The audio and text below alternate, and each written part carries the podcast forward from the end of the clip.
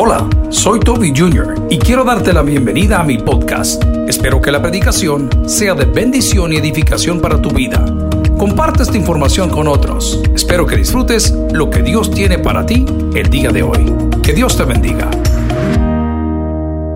Leamos Salmo 133, versículos del 1 en adelante, hablando de la bienaventuranza del amor fraternal. La palabra del Señor. La leemos en el nombre del Padre, el Hijo, el Espíritu Santo. La iglesia dice, amén. Mirad cuán bueno y delicioso es habitar los hermanos juntos en armonía. Es como el óleo sobre la cabeza, el cual desciende sobre la barba, la barba de Aarón, y baja hasta el borde de sus vestiduras, como el rocío de Hermón que desciende sobre los montes de Sión, porque ahí envía Jehová bendición y que más envía y vida eterna. Oremos al Señor Padre, gracias. Hoy que estamos viviendo en familia, que nos hemos reencontrado con nuestros hijos, que nos hemos reencontrado con nuestros hermanos o abuelos o padres, queremos hablar de los ingredientes para una buena convivencia. Y hemos tomado esta porción de tu palabra para que nos enseñe a cómo convivir en paz. Oramos, Señor, por esta pandemia a nivel mundial. Oramos por esta pandemia en El Salvador, que pueda ser frenada, Señor, con las buenas decisiones que se están tomando hasta el día de hoy. Permítenos, Señor, ser parte de la solución y no del problema. Te lo suplico en el nombre del Padre, el Hijo y el Espíritu Santo. La iglesia dice, amén. Pueden sentarse los que estaban ahí de pie. Amigos y hermanos, bienaventurado podemos decir que significa doblemente bendecido. Ojo, puede que usted y yo tengamos el trabajo que nos gusta, pero tenemos compañeros que nos disgustan. Puede que usted tengamos y yo tengamos la casa que nos gusta, pero la pareja que nos disgusta.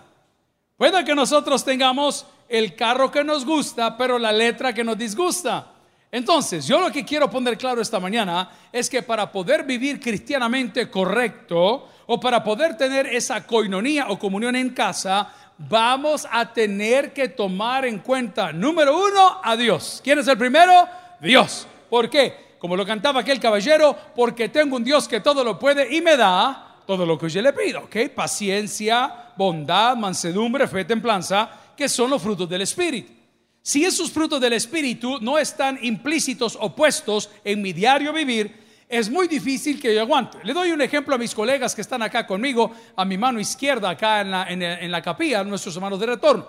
Nuestros compañeros que llegaron a retorno con alguna necesidad, como nosotros, no soportaron el ácido por dos cosas. Número uno, porque no querían cambiar. Y número dos, porque no invitaron a Dios al proceso. Es por eso que en Alcohólicos Anónimos, línea tradicional y los 12 pasos, siempre se menciona nuestro ser superior. Es por eso que en Narcóticos Anónimos y las tradiciones se menciona siempre al ser superior. Y aunque el programa evita decir nombres, evita hablar de religión y evita estas cosas, siempre se pone al ser superior como la base de todas nuestras decisiones. Voy a hablar a mi lado derecho a las tres tristes tigres que están acá. Los tres jinetes del apocalipsis. A ver, atención. Miren, eh, nosotros no vamos a poder tener una buena convivencia en familia, queridas y queridos, si no logramos poner a Dios en medio. ¿Por qué? Porque Dios neutraliza en primer lugar todas nuestras malas intenciones. El pastor general nos enseñó por mucho tiempo que cuando el hombre estaba siendo muy cargante para con la mujer o el pastorcito se estaba queriendo pasar de vivo con una mujer, la mujer lo primero que tenía que hacer es echar mano del nombre de Dios. Lo ponemos claro. Usted puede frenar un tipo que sea abusivito o que sea un poquito calenturiento. Le dice, mire, que Dios le bendiga. Uy, eso aquel que estaba pensando hacerle el mal, eh, ya, lo, ya lo neutraliza. Dice, ella está así hermana. Y, dice, lo que hagamos, hagámoslo en el nombre de Dios. Bien, ¿cómo hacen los hombres pícaros cristianos para llegar a las buenas mujeres? Le hablan de Dios. Hasta que llegan al punto. Pero lo que estoy tratando de probar es que todo cambia en nuestra vida cuando ponemos el primer elemento necesario en la convivencia. ¿Quién es? Dios. ¿Por qué? Porque todo lo puede. ¿Por qué? Porque me suple de todo lo que necesito. ¿Por qué? Porque siempre me da un buen consejo. Entonces, cuando yo tengo a Dios en mi vida, lo primero que sucede es que me lleno de conciencia. Antes era un inconsciente. Qué bárbaro muchachito. Estaba viendo un video que han posteado en las redes sociales donde un muchacho no quiso obedecer el curfew, el toque de queda. Esto en Sudamérica. Y está fuera de la casa tocando la puerta. Ábrame, ábrame, ábrame. Y de repente aparece el patrulla. Y le pregunta al cipote, hey, ¿y usted por qué está afuera? Y el papá está con el teléfono grabándolo de arriba y dice, lléveselo oficial, lléveselo, porque no quiso obedecer, lléveselo. Y de repente abre la puerta a la mamá que habla en lenguas. Amén. y cuando la maitra abre la puerta, no le dice nada, le comienza a pegar de galán, como se lo suenan a usted, querido en casa. Aquí voy. Amigo y hermano, Dios te llena de conciencia. En pocas palabras, la presencia de Dios en nuestra vida nos enseña a diferenciar el bien y el mal. Si alguien sabe de eso, dígame un fuerte amén. Nos enseña a diferenciar el bien y el mal. Antes no, antes me daba igual. Ah, me duermo aquí, me duermo allá, voy aquí, me daba igual. Pero cuando Dios llega a mi vida, voy a ponerlo ahora teológicamente, llega a mi vida la conciencia de pecado. Por ejemplo, una persona que está enajenada, separada de razón, no distingue el bien y el mal. Por eso usted ve a las personas que son adictas a estas drogas que son tan fuertes como el alcohol o la pega u, otros estupefacientes que andan por la calle semidesnudos y, y les da igual. O sea, se caen, se golpean, se ra y les da igual. Comen o no comen, les da igual. Les cae la lluvia, les da frío, les da igual. ¿Por qué? Porque no hay conciencia de pecado. En la situación en que están, no pueden distinguir lo que necesitan de lo que verdaderamente están haciendo. Entonces, cuando el salmista está diciendo, mirad cuán bueno, es un imperativo, mirad, mirad que nadie os engañe, mirad que nadie os persuada, mirad que no tropecéis, mirad que no hagas tropezar al otro, ¿ok? Entonces Dios pone en mí mi conciencia de pecado y para poder tener convivencia en pareja, en familia, con hijos, con amigos, todo hombre necesita poner en el centro a Dios. Cuando Dios está en el centro, cada uno toma su lugar. A ver, dígalo conmigo. Cuando Dios está en el centro, cada uno toma su lugar. ¿Qué ha pasado con la iglesia evangélica? Y voy a delimitar últimamente. Que los pastores movimos a Dios de su trono. Quitamos a Dios del trono, oiga cómo somos de abusivos, y les decimos que nosotros somos los hombres de Dios. ¿Ah? ¿Ah? ¿Y qué les decimos? que Dios nos habla a nosotros y que nosotros le vamos a dar una palabra al pueblo. Eso decimos. Quitaron a Dios de su trono. ¿Y en qué terminó esto? En lo que están viendo hoy. Mucha persona perdida, mucha persona resentida, mucha persona sin fe, mucha persona que tiró todo a perder. Yo veía un reportaje que me enviaron ayer de un pastor allá en Sudamérica, específicamente en la ciudad de Argentina o en el país de Argentina, que el tipo estaba vendiendo alcohol gel eh, con cierto poder curativo de nardo. Y que porque el nardo es mencionado en la Biblia, también los burros son mencionados en la Biblia, compadre. O sea, ¿cuál es la diferencia? No es que el nardo es mencionado en la Biblia, hermano. Hay tantas cosas que la Biblia menciona, como que Judas se ahorcó, ojalá tú seas el próximo, que, que no puedo venir a tomarlo como una doctrina. ¿Y qué sucedió con este hombre? Comenzó muy humilde, comenzó en un pueblito, como muchos pastores, comenzó en una iglesia pequeña, y de repente porque se relacionaba usted con, con los artistas de Argentina y con los muy conocidos de Argentina, el tipo comenzó a hacer un renombre. ¿ah? Y a mí me pone nervioso. Desde que yo veo un pastor que es sensual, a mí me pone nervioso. Se lo voy a describir.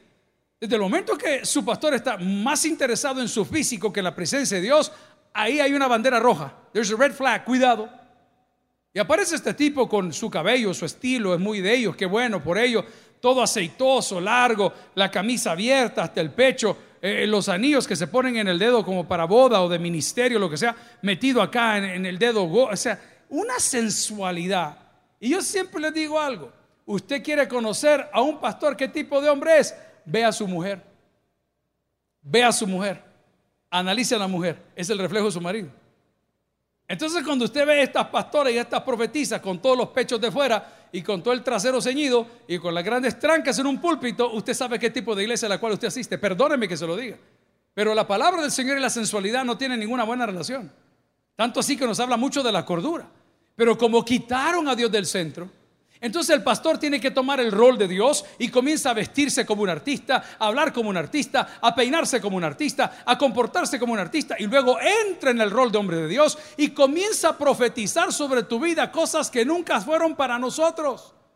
Comienza a echar mano de las promesas de Dios que sí son ciertas, pero las aplica mal porque te dicen que para poder aplicarlas o poder activarlas tú tienes que dar algo. No, lo que Dios dio fue a su Hijo unigénito para que todo aquel que en él cree, escuche bien, no se pierda, mas tenga vida eterna. Pon a Dios en el centro de tu vida y observa lo que pasa a tu alrededor. A ver, hay un adagio que dice, cuando el gato no está en casa, los ratones hacen fiesta. Eso sucede. Cuando la presencia de Dios no está en casa, entonces comenzamos a hacer, miren, he visto cosas a través de los tiempos y hay una app, si lo quiere buscar, se llama el Evangelio Puro. Lo puede ver en Facebook, lo puede ver en YouTube. Búsquelo, por favor, no me crea a mí, búsquelo. Y vea los abusos de la fe. Cosas que están confundiendo personas y por eso no tenemos una buena convivencia. ¿Por qué las iglesias se dividen? Porque Dios no está en medio. Porque donde está el Espíritu de Dios, dice, ahí hay libertad. ¿De qué? De prejuicio libertad de resentimiento, libertad de altanería. Entonces cuando llega Dios, querido, si usted lo pone en su vida, las cosas van a caminar solas. Pero lo que me está mandando, un imperativo aquí en el 133, uno de los salmos, dice, mirad. Amigos y hermanos, dése cuenta. A mí me pone eh, nervioso esa frase que están posteando las chicas hoy. Amiga, date cuenta. Amén. Amén. Dese cuenta, hermano. Vea lo que ha sucedido. ¿Por qué nuestros hijos están viviendo en desorden? Porque nosotros estamos ausentes del rol que Dios nos dio. Por eso la palabra afirma que Dios está en su templo y nunca se ha movido ni se moverá del lugar donde Él está sentado. Y dice la palabra que Jesús está a la diestra del Padre, atención, donde todos, tarde o temprano, doblaremos nuestra rodilla. Mi invitación el día de hoy es que para poder tener orden y buena convivencia, pongamos a Dios en el centro. Lea conmigo Salmo 133, 1. Si alguien está aprendiendo algo ya en casa, dígame un fuerte amén. Y dice la palabra, mirad cuán bueno y delicioso es, ¿qué cosa? Habitar los hermanos juntos. Segundo ingrediente, comunión. Comunión. Comunión. Amigo y hermano, para poder tener comunión vamos a tener que dejar hablar al otro.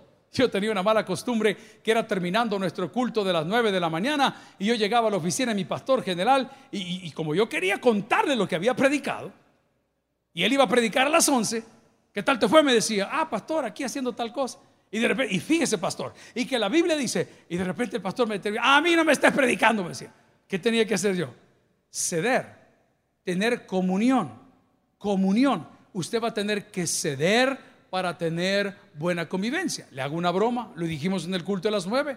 Muchos de nosotros vivimos con nuestros abuelos, otros con los suegros, otros con los hijos de crianza, otros compartimos apartamento, otros compartimos una casa. Y lo primero que vamos a tener que hacer para no matarnos en los próximos 40 días es poner a Dios en el centro. Lo segundo, ceder un poco para que el otro también tenga su espacio. ¿Sabe qué dijo aquel que venía anunciando la llegada del Mesías? Póngale coco es necesario que yo mengüe para que Él crezca. Ahí está. Entonces el mensaje de ellos dos nunca chocó. Porque este dijo, voy para atrás para que este crezca. Amigos y hermanos, hay tiempos en la vida donde nosotros los padres tenemos que ceder. Yo tengo hijos mayores de edad ya. Ayer me decía, papi, yo quiero salir. Papi, yo voy a ir. Mira tal cosa. Le digo, hijo, ya sos mayor de edad.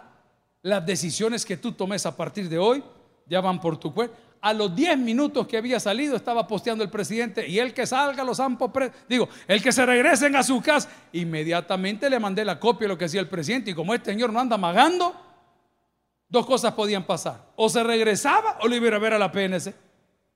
Allá al rato fue apareciendo por la casa, ok, pero tenemos nosotros que ceder. Por eso el Salmo está diciendo, mirad cuán bueno y delicioso es habitar los hermanos juntos. Necesitamos tener comunión. ¿Cómo puedo tener comunión? Ejerciendo el amor. Vaya conmigo a un texto bíblico. Busque Juan 17, 20 al 23. Juan 17, 20 al 23. Vamos a ver si lo ponemos en pantalla, si no yo corro. Juan 17, 20 al 23. Si ya lo encontró, me dice un fuerte amén. Evangelio de Juan, capítulo 17, versículos del 20 al 23. ¿De qué está hablando Jesús? Jesús está orando por sus discípulos. Y dice la palabra en el versículo 20, mas no ruego solamente por estos, palabras de Jesús, sino también por los que han de creer en mí, por la palabra de ellos, para que todos sean uno, como tú, oh Padre, en mí y yo en ti, también ellos sean uno en nosotros, para que el mundo crea que tú, que dice la palabra, me enviaste. Versículo 23. ¿Aquí dónde estamos? Versículo, sí, vamos al 20, ¿qué digo yo? Eh, vamos al 22. La gloria que me diste yo les he dado, para que sea uno, así como nosotros somos uno. El último, el 23.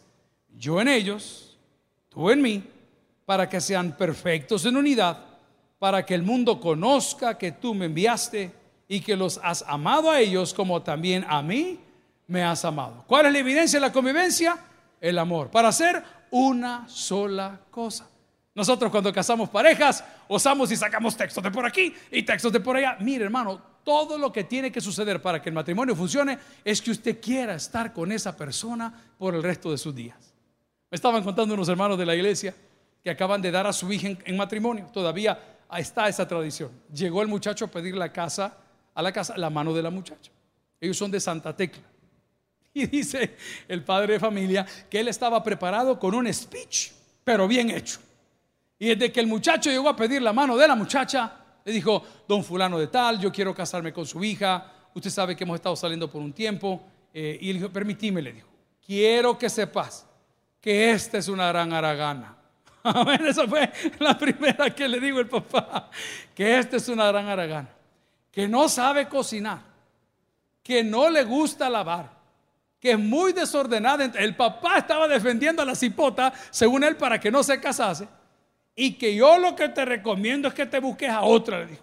Porque con mi hija no creo que llegues a ningún lado. Pero como el muchacho estaba enamorado, como el muchacho estaba enamorado, fue lo primero que dije. Y cuando uno está enamorado, está enajenado. Le dijo, no se preocupe, don fulano, yo le voy a enseñar. Entonces, podemos ver que el amor todo lo puede, que el amor todo lo supera y que el amor todo lo es. ¿Y, y qué toma entonces para seguir juntos? Que entienda que lo que el hombre dijo es verdad pero el otro por amor lo pasa por alto. Como Cristo pasó por alto nuestros pecados. Como Cristo por habernos amado tanto, dijo, ¿sabes qué? No me importa dónde viene, no me importa lo que he hecho, si Él viene a mí, yo le perdono. Entonces el día de hoy, para poder tener ingredientes para la buena convivencia, el primer ingrediente va a ser Dios, la segunda es tener comunión, la tercera que quiero hablarte es de el amor. Vaya conmigo a 1 Corintios 13, corra, vamos a usar la Biblia el día de hoy. Y estamos hablando de los ingredientes para tener buena convivencia. Primera carta a los Corintios, capítulo 13. Hace poco lo citamos en un estudio bíblico. Y la palabra del Señor, voy a pedirle que se vaya conmigo hasta el versículo 4. Y dice la palabra, el amor es sufrido, es benigno, el amor no tiene envidia, el amor no es jactancioso, no se envanece, no hace nada indebido, no busca lo suyo no se irrita, no guarda rencor, no se goza de la injusticia, más se goza de la verdad. Estoy en el versículo 7, amigos, ahí en casa, y dice, todo lo sufre, todo lo cree, todo lo espera, todo lo soporta. Versículo 8, el amor nunca deja de ser, pero las profecías se acabarán y cesarán las lenguas y la ciencia acabará. ¿Sabe qué te está diciendo? Uno, que Dios es amor. Y número dos, que Dios nunca deja de ser. Pasaron los profetas, vinieron los profetas, vinieron los apóstoles, se fueron los apóstoles y el amor de Dios nunca deja de ser. Si tú quieres seguir en armonía, necesitas ponerle unas gotitas de amor para poder convivir. Hombre, amigos, ¿no han pensado que todo lo que veníamos a hacer hoy en la iglesia, hoy lo tenemos que hacer en casa? ¿No han pensado que aquellos que estábamos en acomodación, hoy tenemos que acomodar las cosas en casa? ¿No ha pensado que aquellos que éramos amables, Dios le bendiga, hermano? Venga, hoy lo tenemos que hacer en casa. Es por eso que la palabra dice que lo mismo que Dios hizo en Jesús, Jesús hace en nosotros para que los que no creen puedan creer en Él. Nuestro testimonio es importante y el ingrediente es indispensable. No solo hemos hablado de amor, hemos hablado de comunión y ahora voy a hablar de unidad. La unión hace la fuerza. En los años 80, cuando usted querido tal vez no había nacido, Acá en El Salvador había una guerra civil tremenda, una guerra que duró por muchos años. Gracias a Dios por los acuerdos de paz. Y luego hay otros acuerdos de paz social que todavía están en proceso. Pero uno de los bandos que estaba luchando por el pueblo, porque todos decían hacerlo por el pueblo, pero más parece después de tantos años que era por ellos mismos, decía el pueblo unido Y ah, tenemos guerrilleros en la casa, Ustedes son de la Nacional, ya lo vi yo. El pueblo unido de siempre acá jamás será vencido. Voy a traerlo a los años 90. El pastor Hugo Solís, que es el presidente de Enlace Televisión en, Costa Rica, y su esposa Ruth, a quien mandamos un saludo, fueron invitados a nuestra iglesia. ¿Y saben qué frase nos dejaron? Jesús y yo somos mayoría. Esa te la quiero dejar hoy. Jesús y yo somos mayoría. Hoy, en esta cuarentena, hay personas que están viviendo solas en casa. Se lo digo, yo tengo hermanitas de la iglesia que les preguntaba, hermana, ¿y usted por qué pasa aquí todo el día? Ah, es que yo no tengo familia. ¿Y sus hijos? No, pastor, me dijo, yo nunca me casé. Y sus papás, ellos ya murieron. Y sus hermanas, ah, yo tengo una hermana que vive en Canadá, pero yo aquí vivo solita. En ella he estado pensando todo el día, una señora de unos 65, 70 años. ¿Cómo puede sobrepasar este tipo de problema recordando que Jesús y yo somos mayoría? En pocas palabras, querido, los ingredientes que el Salmo 133 nos está ofreciendo a nosotros el día de hoy son los indispensables para poder convivir, para tener victoria y para poder entender lo que Dios quiere conmigo. Vuelvo al Salmo 33 y dice, mirad cuán bueno y delicioso es habitar los hermanos en armonía. Aquí viene lo lindo, versículo 2, es como el buen óleo sobre la cabeza. Óleo es aceite. Oil se dice en inglés. Óleo es aceite. Oil se dice en inglés. Y el aceite tiene varias funciones. A ver, vamos a recordar una de las que hemos enseñado en la iglesia. Unges mi cabeza con aceite, dice el salmista. Mi copa está rebosando. Perfecto. ¿Qué explicamos aquella vez? Que las ovejitas que están caminando por el desierto, que los animalitos que están siendo apacentados en esos campos abiertos, sufrían de la invasión de moscas y mosquitos. Y muchos de esas moscas y mosquitos anidaban en la nariz y anidaban en los oídos y les era tan molesto que ellos se maltrataban primero como estornudando. Segundo, la ovejita frustrada, la cabrita, se golpeaba la cabeza a manera de sacarlo de tal forma que se desangraba. Pero cuando el pastor de pastores, en este caso Cristo, le unge la cabeza con aceite, es el repelente que tiene. Ese es un uso del aceite. Número dos, el aceite del templo. El aceite del templo es un aceite que se llama katit del hebreo. Katit, que significaría el uh, virgen, aceite virgen. Les he explicado que el aceite de este tipo de fruto se saca a través de empujarlo, apretarlo en un molino. Ok. El aceite que se ocupa dentro del tabernáculo o se ocupó en aquella época era el aceite que brotaba solo, no había que apretarlo. Ese es el virgin oil, el aceite virgen. Es mucho más fino que el que tiene que apretar el fruto. Segundo uso del aceite. Tercer uso del aceite, el aceite de la unción. El aceite de la unción. Cuando ungían en el Antiguo Testamento, por eso algunos pastores tienen esa práctica hasta el día de hoy, ellos derramaban aceite sobre las personas. El aceite es una función especial en muchas culturas hasta el día de hoy. Los italianos que están sufriendo tanto hoy con este coronavirus son gente muy de aceite de oliva, de la oliva como ellos lo conocen, y lo mezclan con pan y lo ponen en la pasta y lo ponen en ensaladas y en cada cosa. Ahora, lo que vamos a hablar es que el Espíritu de Dios es una tipología de aceite. ¿Qué hace el Señor? Te protege. ¿Qué hace el Señor? Te unge. ¿Qué hace el Señor? Pone una fragancia nueva en ti. Ahora, cuando está hablando en el versículo 2, es como el buen óleo, significa que hay mal aceite.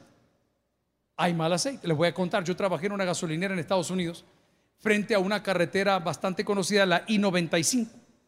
Y esa bendita carretera pegaba con otra que se llamaba eh, la US-1, que atraviesa todos los Estados Unidos. Los importadores de carros y exportadores de carros llegaban a esa gasolinera y preparaban sus carros para mandarlos a Sudamérica. Muchos de ellos lo compraban en subasta el kilometraje de los carros estaba extremadamente alto, millas de 100 mil millas, 120, aunque los carros se ven muy bien, pero su motor ya no está igual. Entonces, ¿qué hacían? Llegaban a la gasolinera, decían a Angelo a Spiro, eh, queremos hacer el cambio de aceite, pero por favor, le decía, póngale un aceite más grueso. Normalmente un carro que el que conoce de aceite es un 20-50, lo sustituían por un 40 grueso, de tal manera que ese motor no hiciese ruido ni hiciese las punterías los que tenían en aquel entonces no le sonaran para que cuando arrancaran ese motor la cosa funcionara. Ojo, cuando el aceite de Dios está en ti, nada te sale mal. Nada te sale mal. No se te salen las malcradezas, no te se sale la pasada manera de vivir, no te anda sonando, no, no, nada te sale mal. Entonces, lo que está hablando la palabra del Señor en Salmo 133 dice, es como el buen óleo sobre la cabeza, el cual desciende sobre la barba de Aarón y baja por el borde de sus vestiduras. Versículo 3, como el rocío de Hermón. Esto no lo va a entender si no ve geografía. El monte Hermón es un lugar de esquí, de esquiar en nieve hasta el día de hoy. Hoy, ahorita. Está terminando el invierno de aquel lado donde está Israel. Y hace unos meses atrás que estuvimos para llegar a las alturas del Golán, pasamos cerca del monte Hermón. Y usted comienza a ver ese monte altísimo, lleno de nieve impresionante. Fíjese cómo es la historia y cómo es la geografía. Esa agua que desciende de Hermón es el que llena el único lugar de agua dulce para todo Israel, que es el lugar de Tiberíades, el lago de Genezaret, el mar de Galilea. Ahora quiero que piense lo que está diciendo el versículo 3, como el rocío de Hermón que desciende sobre los montes de Sión. Usted va, ve la nieve. Y cuando va por la parte baja, hay un lugar donde hay un balneario, para que me entienda como que son los chorros, donde recibe toda esta agua. Y esa agua viene pura y viene fría. ¿Sabes qué hace la presencia de Dios en tu vida? Te purifica y te enfría de todas aquellas cosas que estabas queriendo hacer. Entonces, para poder tener una buena convivencia, queridos, quiero retomar el tema. No solamente voy a tener que ver, sino que voy a poner a Dios en medio, voy a vivir en comunión, voy a vivir en unidad, voy a vivir con fraternidad y con esa unción de nuestro Señor Jesucristo. Vaya conmigo a la Biblia, a Juan capítulo 13, versículo 35. Si alguien está aprendiendo algo, dígame un fuerte amén. Queremos saludar a los amigos de radio y televisión desde San Salvador, acá del Tabernáculo Central en la Iglesia del Aire. Juan 13:35. Y dice la palabra, en esto conocerán todos que sois mis discípulos. Si tuvieseis, que dice la palabra? Amor los unos por los otros. El día de ayer vinieron de la alcaldía de San Salvador los encargados de alimentar al CAM, de alimentar a todos los que están en desechos sólidos, o sea, los que recogen la basura, si quiere que se lo diga en español, los que se encargan de ayudar en esta crisis que van a estar trabajando. Aparte de esto tienen dormitorios públicos, son dos, el Roque Dalton y el Katia Miranda. Dentro de estos dormitorios públicos hay gente que dormía en la calle, pero hoy está basada ahí porque no tiene donde pasar la cuarentena. Y dicen, señores, de parte de la Alcaldía de San Salvador, queremos saber si ustedes nos pueden ayudar. Hermano, nosotros somos una iglesia, eh, no somos una ONG, somos una iglesia y sin lugar a duda, como dicen las suegras y las mamis, donde come uno, comen dos. Y sin ellos habernos dicho qué necesitan, estaba en la reunión el pastor Jorge, estaba Edén, que llegó por allá, estaba eh, Borja también eh, conociendo a, los encargados. Pastor, me dice, ¿cree que nos pueden dar los alimentos? Le digo, sí. Pero yo dije así sin saber qué piden. No, no están pidiendo grandes cosas tampoco, no estoy diciendo eso. Lo que estoy diciendo es que en esto van a conocer si somos cristianos hoy si realmente nos vamos a arrancar un poquito del pan que tenemos en casa para dárselo al otro. Una cosa te voy a decir, todo lo que tú siembres hoy, te lo digo con fe en la palabra de Dios. Dios te lo va a multiplicar. Créeme lo que te digo. Pero no te digo en plata, en cosas, en cuido de tu hermano. Pues cuando vinieron estas personas, y nos dijeron, le digo, bueno, sí, ¿qué rutas tenemos que hacer? Esta mañana no nos llamaron, nosotros les llamamos. ¿A dónde vamos? ¿A dónde les llevamos las cosas? ¿A dónde cocinamos? Y de repente sonó otra llamada que es un amigo mío francés, que es chef.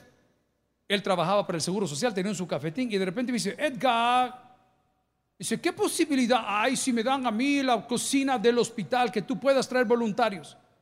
Nunca le pregunté cuántos. Solo le dije, sí.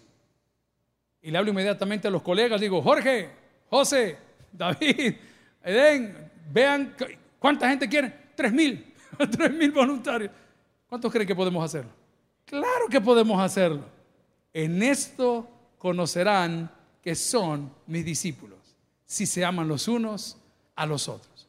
Amigo, hoy nos podemos amar con el simple hecho de quedarnos en casa. Hoy nos podemos amar con el simple hecho de cocinarle algo al vecino. Hoy nos podemos amar con el simple hecho, ya que no puede salir de casa, de mandarle alimentos por delivery al que no los tiene. Hoy Dios está probando de qué estamos hechos. Hoy Dios está mandando una oportunidad para reconocer y conocer quién verdaderamente son sus discípulos. Para ir aterrizando, Otro de los ingredientes importantes para la convivencia lo encontramos en el Salmo 133. Voy a leerlo desde el 1. Mirad cuán bueno y delicioso es habitar los hermanos juntos en armonía. Es como el buen óleo sobre la cabeza, el cual desciende sobre la barba de Aarón y baja hasta el borde de sus vestiduras. Como el rocío de Hermón, que desciende sobre los montes de Sión. Atención, porque allí envía quién? ¿Quién envía? Jehová. ¿Qué envía Jehová? Voy a pararme ahí un segundito lo primero que Dios te envía es bendición. Si tú aplicas estos principios a tu casa, a tu hijo, a tu hermana, a tu papá, Dios, no los hombres, no te van a dar un cuadro que te va a decir, hijo meritísimo de la República. No, no. Lo que vas a cosechar vendrá de las manos de Dios. Y lo que Dios te da, nadie te lo quita. Aquí te lo disparo. Mejor es el buen nombre que las muchas riquezas. El día de hoy, si tú comienzas a poner a Dios en el centro, si pones amor en tu vida, si pones comunión en tu vida, si pones unidad en tu vida, si pones todos esos ingredientes en el diario vivir, tu recompensa no vendrá de los hombres, tu recompensa vendrá de Dios. Amigos y hermanos, ¿sabes qué va a pasar en los próximos 30 días? Pues no, no lo sé. Pues yo te tengo una noticia. Todo lo que pidieres al Padre en el nombre de Jesús, Él te lo dará. Es una oportunidad para crecer. Es una oportunidad para proyectarnos. Lo dijeron algunos conocedores, como lo está diciendo el señor Trump en Estados Unidos, que por 90, 60 días esta economía sí se va a detener y todos estamos afligidos y se va a detener. Pero dice este presidente que tiene muy buenos asesores, por lo menos mejores que los míos, dice, cuando termine esto, se va, it's going to be skyrocket, dice, va a disparar para el cielo. ¿Sabes por qué? Porque cuando Dios está contigo, nadie puede estar en contra tuya. Por favor, tome el ejemplo. Toma estos ingredientes y aplícalos a tu vida, porque la palabra dice, porque ahí envía Jehová bendición. Ok, voy a ir a Génesis 12.3. Si tiene su Biblia, por favor, acompáñeme. Hay algo maravilloso que es un texto de promesa para su pueblo escogido. Génesis 12.3. La palabra casi que nos la podemos de memoria. Estoy en el primer libro de la Biblia, Génesis capítulo 12, versículo 3. Si hablo encontró, ayúdele a su vecino, por favor, que anda allá por Oseas. ¿Y qué dice la palabra? Bendeciré a los que te bendijeren. Y a los que te maldijeren, maldeciré. Aquí viene la bendición. Y en ti serán que benditas todas las familias de la tierra. Atención. ¿Cómo sucedió esto? Porque Dios estaba con ellos. Porque Dios estaba con ellos. ¿Y dónde está Dios? Hay comunión. ¿Dónde está Dios? Hay amor. ¿Dónde está Dios? Hay comprensión. ¿Dónde está Dios? Está su espíritu. Amigo y hermano, las cosas pueden cambiar para bien hoy. Si toma los ingredientes para convivir bien y pones a Dios en el lugar que le corresponde. Este no es momento para apartar familiares. Este no es momento para cobrar venganza. Este es momento de ser solidario este momento para comenzar a platicar con aquel vecino que te saca las canas. Este es el momento para limpiarle los desechos del perro que vive pegado a tu casa y a través de esas acciones conocer el amor de Dios. Estaba predicando en Costa Mesa, California. Pastor Mauricio es maravilloso, muy sonriente el hermano.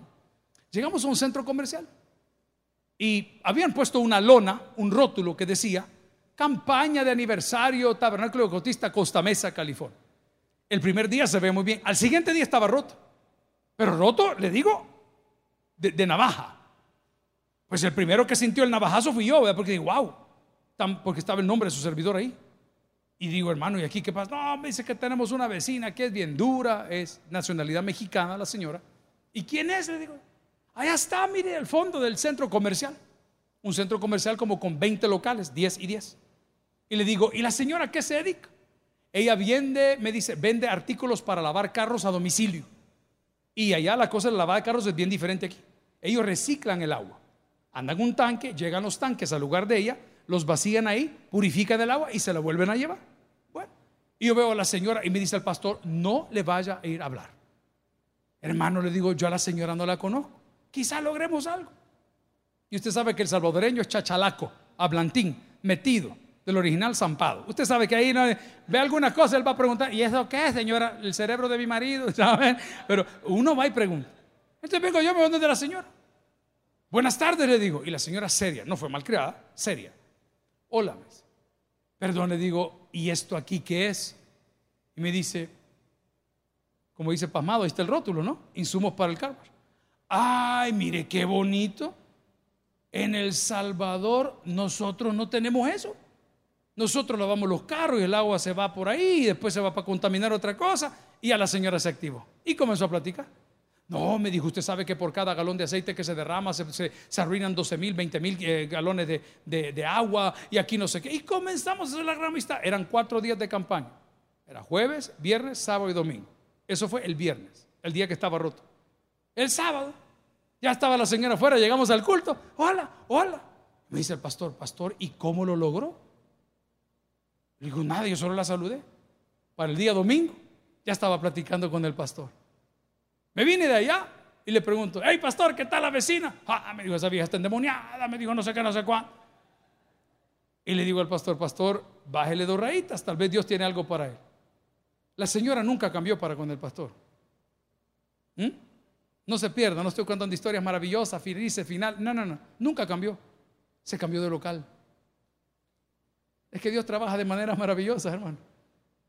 O sea, tú vas lo correcto. Llénate de amor, llénate de paz, llénate de confianza, llénate del Señor, llénate de comunión. No te preocupes, solita se la suegra en la casa. Amén, hermano. Amén. Solita va a dar la vida a sus cosas. O se la lleva este volado que está dando, no lo sé. Pero, pero nosotros tenemos que tener esa confianza. Porque ¿qué decimos? Si yo le pongo amor, si yo le pongo empeño, si yo le, y nada pasa, no te preocupes que dice el Salmo 133 que Dios envía bendición. Y quiero que lo lea porque el tiempo se me acaba. Y dice la palabra en el versículo 3, como el rocío de Hermón que desciende sobre los montes de Sión, porque allí envía Jehová. ¿Qué envía primero?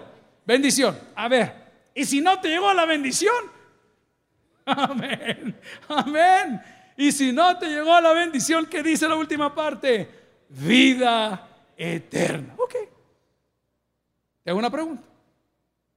¿Cuántos de nosotros no estábamos preparados para lo que estamos viviendo hoy? No, yo, yo, yo me la llevo que todo. No, hermano, hay ciertas cosas. Uy. Ah, no, dije, entonces voy a vivir de esto. No, tampoco. Ah, entonces voy a vivir de mi renta. No van a pagar renta. Ah, entonces voy a vivir de mi negocio. Es que los negocios están cerrados. Ah, entonces vamos a hacer por lo menos que nos den la planilla para que. No, es que no están entrando. ¿Y entonces? ¿Y qué hacemos, hermano? Preparémonos. Porque los hijos de Dios no solamente tenemos esta vida. Tenemos una vida mucha más preciosa que fue comprada con la sangre de Cristo, que es la vida eterna. Y te digo una cosa, con mucha convicción. Los ricos de este mundo no son los ricos de la vida venidera. Escucha lo que te estoy diciendo y te lo puedo probar con Apocalipsis en la mano, que es la perseverancia o la, prevalencia de lo bueno sobre lo malo. Los ricos de este mundo no serán los de la otra vida. Dice la palabra que hay hojas de madera, hojas de abarasca, hojas de otra y obras de oro. ¿Cuáles son las obras que tú estás haciendo hoy? La palabra me garantiza que si yo sigo las bienaventuranzas del amor fraternal, y para poder convivir pongo a Dios en el centro de mi vida y pongo la paciencia y pongo el amor y pongo la unidad y pongo la esperanza. De repente Dios mandará bendición. Pero si no manda bendición, Dios ya te ha mandado la vida eterna que es Cristo. Amigos y hermanos, en esta época de tribulación no hay nada que perder. Dios tiene cosas maravillosas y grandes para cada uno de nosotros. La única invitación, mi único motivo de esta prédica es que tú y yo sentemos a Dios en el trono que a Él le corresponde. El que tienes para que oiga, vamos a orar al Señor. Gloria a Cristo. Gracias por haber escuchado el podcast de hoy. Quiero recordarte que a lo largo de la semana habrá mucho más material para ti. Recuerda, invita a Jesús a tu corazón. A cualquier situación, Jesús es la solución. Prueba Jesús. Si no te funciona, te devolvemos tus pecados. Muchas gracias y hasta la próxima.